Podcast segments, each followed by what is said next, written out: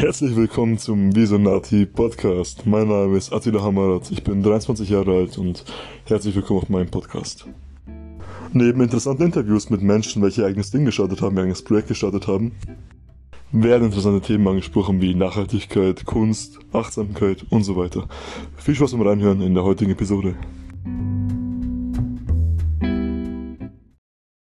Herzlich willkommen zum Visonati Podcast. Schön, dass du mit dabei bist. Mein Name ist Attila Hamarat. Motion creates emotion. Jeder hier, jeder, der sportlich ist, und ich bilde mir ein, dass das auf einen Großteil meiner Hörer des Visionati Podcasts zutreffen wird, wird sich bestimmt gleich angesprochen fühlen.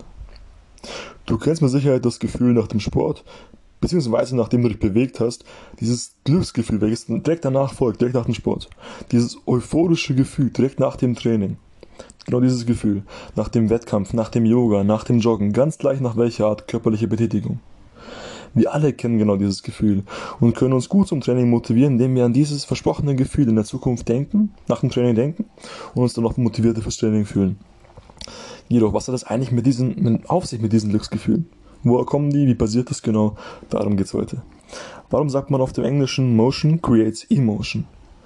Diesen Fragen werden wir heute auf den Grund gehen. Viel Spaß bei der heutigen Episode. Das Wissen habe ich zum Großteil dank meiner Berufung des Ergotherapeuten erlangt, jedoch auch vieles Neue nachrecherchiert ist für euch, jetzt für dich gerade. Wie immer findest du auch heute wieder die Quellen und die beigefügte Literatur in der Podcast-Beschreibung.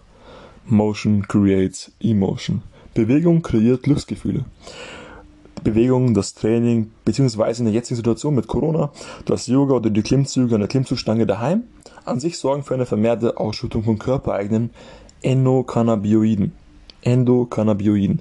Genau diese sorgen dafür, dass der Mensch in einen rauschhaften Zustand kommt, in dem er weniger Schmerz und Angst empfindet. Cannabinoiden kommt dann ja gleich ableitbar wie Cannabis zum Beispiel. Endokannabinoiden, das sind körpereigen, die dafür sorgen, dass man weniger Schmerz und Angst empfindet. Erklärt auch viele ja, Extrem- oder Hochleistungssportler meiner Meinung nach dass man diese Angst dann gar nicht mehr wahrnimmt irgendwann. Immer Leute, die an einer freien Wand klettern oder was weiß ich was. Auch werden verschiedene Transmitter mit Botenstoffen ausgeschüttet. Dopamin, Endorphine, Adrenalin und Noradrenalin. Diese Transmitter und Bodenstoffe werden im Sport ausgeschüttet. Ich möchte dir heute im Zusammenhang nur das Dopamin und die Endorphine vorstellen. Kommen wir zuerst zum bekanntesten Vertreter dieser Hormone, nämlich das Dopamin. Unser Körper, dein Körper, mein Körper, unser Körper, schüttet im Training den Botenstoff Dopamin aus. Produziert wird dieser Neurotransmitter unter anderem in der Substanz im Gehirn, die heißt Substantia nigra, das ist so eine Stelle im Gehirn. Das ist genauer gesagt ein Kernkomplex im Bereich des Mittelhirns. Und du hast dein Großhirn oben, da finden ganz abstrakten Sachen statt, unten so ein Stammhirn, da gibt Atem, Herz-Kreislauf, in der Mitte hast du zwischen dem Mittelhirn und sowas. Und das ist im Bereich Substantia nigra, wo Dopamin produziert wird, ist im Bereich Mittelhirn, quasi durch die Ergotherapie. Ja, dieses, dieser Bereich ist durch einen hohen Gehalt an Melanin, also das ist ein schwarzbraunes Pigment, das im Körper vorkommt, und Eisen dunkel erfärbt erscheint, also Substantia nigra.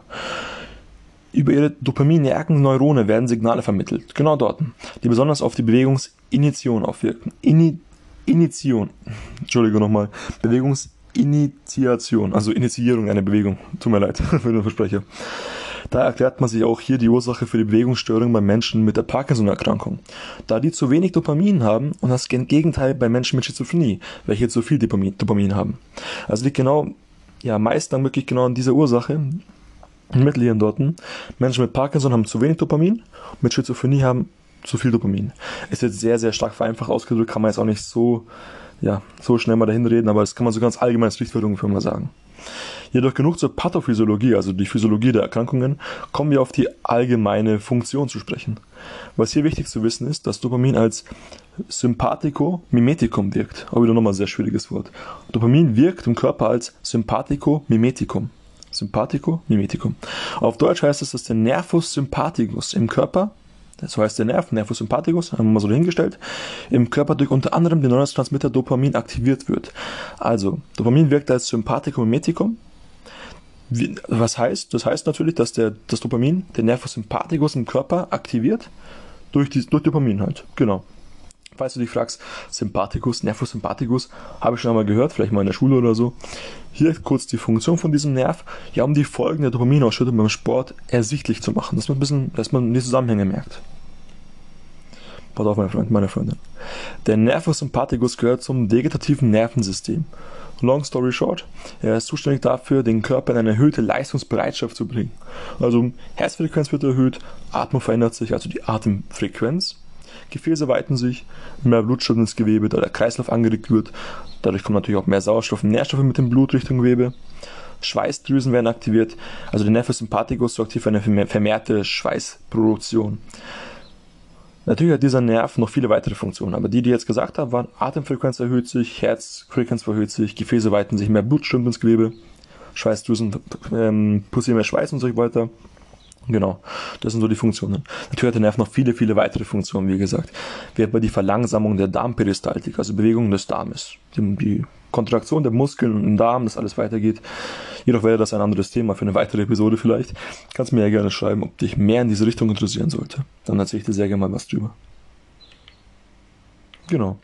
wir bleiben jetzt nur bei den Folgen beim Training. Darum geht es in der heutigen Episode. Dopamin hat auch wichtige Funktionen im Gehirn, was jetzt auch wieder sehr wichtig ist. Das Dopamin wird zu den Glückshormonen gezählt. Heißt, ganz kurz, dass Dopamin auch die Funktion hat, Nervenzellen untereinander kommunizieren zu lassen. Vermittelt hier in bestimmten Schallkreisen aber positive Gefühlserlebnisse. Also sorgt dafür, dass Nervenzellen, wie gesagt, untereinander kommunizieren, Vermittler quasi, und ähm, ja, in bestimmten Schaltkreisen vermittelt er dann dabei positive Glückserlebnisse, genau dabei. Das ist der sogenannte Belohnungseffekt, hast du bestimmt schon ganz oft gehört. Bestimmt schon sehr, sehr oft. Da gilt er wie auch der Neurotransmitter Serotonin hast du bestimmt auch von dem Neurotransmitter Serotonin schon mal gehört, gelten die beiden als Glückshormone und sorgt nach dem Sport, weil er ausgeschüttet wird nach dem Sport, für positive Gefühle, Motivationssteigerung und eine Antriebssteigerung, Antriebsförderung. Genau, so viel zu Dopamin. Jetzt kommen wir zum nächsten Vertreter, dem guten Hormon Endorphin. Die Endorphine hast du bestimmt auch schon sehr, sehr oft gehört, vielleicht auch mit, mit dem Zusammenhang mit Sport. Also Endorphine sind körpereigene Opioid Op nochmal so ein Wort, tut mir leid, Opioidpeptide. Ich meine, so dahingesagt, kann man vielleicht nicht so viel damit anfangen, aber ich erkläre ich kurz. Die sorgen dafür, dass wir uns direkt nach dem Sport direkt positiv und ausgeglichen fühlen. Das ist ja nochmal so ein Teil des Gefühls, das mit dazukommt. Wir kennen es ja nach dem Sport, dass wir uns direkt gut ausgeglichen, entspannt und einfach so klar im Kopf fühlen. Das hat jemand unser Gehirn genommen, gewaschen und wieder reingetan. Richtig klar einfach. Also was können wir uns hier mitnehmen?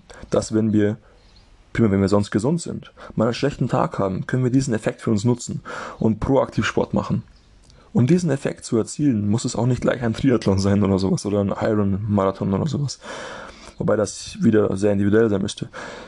Genügt meist schon leichte körperliche Betätigung. Sei es, dass du etwas Yoga machst nach dem Homeoffice, jetzt zum Beispiel ja, in Zeiten von Corona, oder dir generell zwischendrin bewegte Pausen einplanst. Da folgt auch noch bald eine sehr schöne Episode dazu.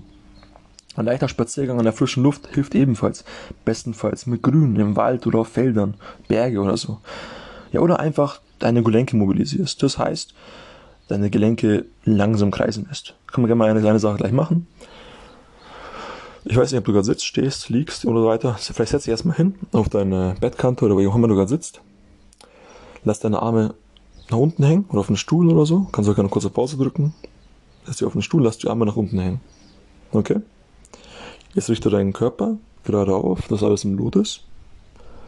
Zieh deine Schultern, Schulterblätter nach vorne zusammen.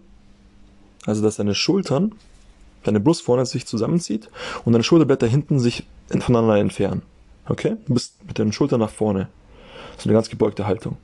Dann ziehst du nach oben, nach vorne oben. Dann ziehst du zurück.